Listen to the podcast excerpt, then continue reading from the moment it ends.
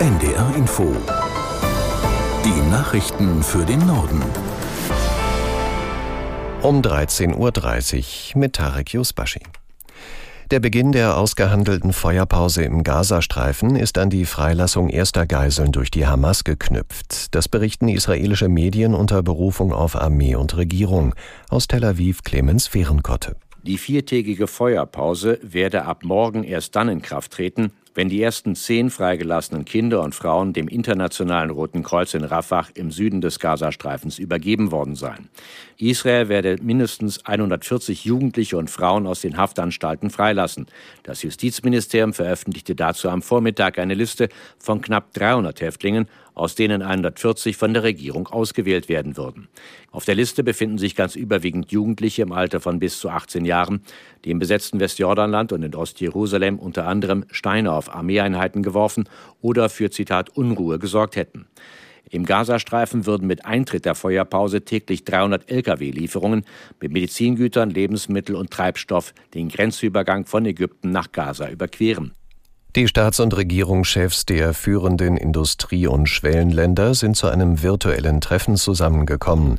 Indien hatte zum G20-Gipfel eingeladen, weil es derzeit den Vorsitz der Gruppe hat. Neben Bundeskanzler Scholz und weiteren Staats- und Regierungschefs nimmt nach längerer Abwesenheit auch Russlands Präsident Putin teil. Bei den Gesprächen soll es laut indischem Außenministerium unter anderem auch um die Kriege im Nahen Osten und in der Ukraine gehen. In den Niederlanden hat die Parlamentswahl begonnen. Mehr als 13 Millionen Einwohner und Einwohnerinnen können bis 21 Uhr ihre Stimme abgeben. Andreas Meyer-Feist in Den Haag mit den Einzelheiten. Die wichtigsten Themen im Wahlkampf waren Einwanderung, Klimawandel und Wohnungsnot. Gestern Abend konnten die neun größten Parteien noch einmal für ihre Positionen werben in einer Talkshow im niederländischen Fernsehen.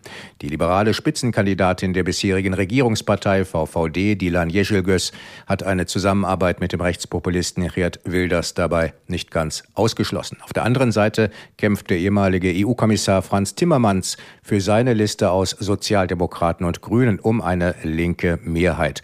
Er wolle morgen nicht in einem Land aufwachen, in dem Geert Wilders die meisten Stimmen bekommen hat. Die Ampelkoalition in Berlin gerät nach dem Haushaltsurteil des Bundesverfassungsgerichts immer stärker unter Druck. Möglich ist, dass der Bund die finanziellen Hilfen für die Länder kürzen muss.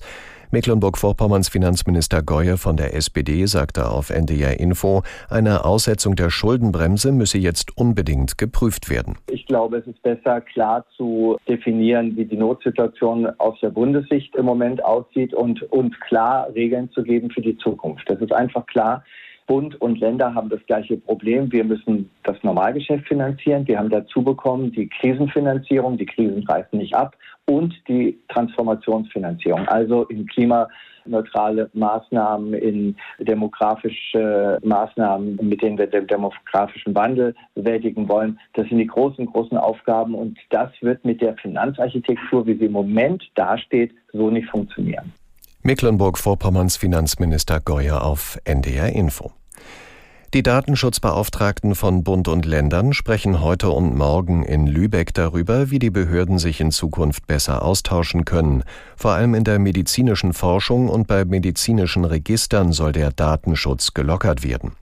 Balthasar Hüms in Lübeck zur Frage, was sich konkret ändern könnte. Da könnte es einfacher werden, nach neuen Medikamenten äh, und Behandlungsmethoden zu suchen.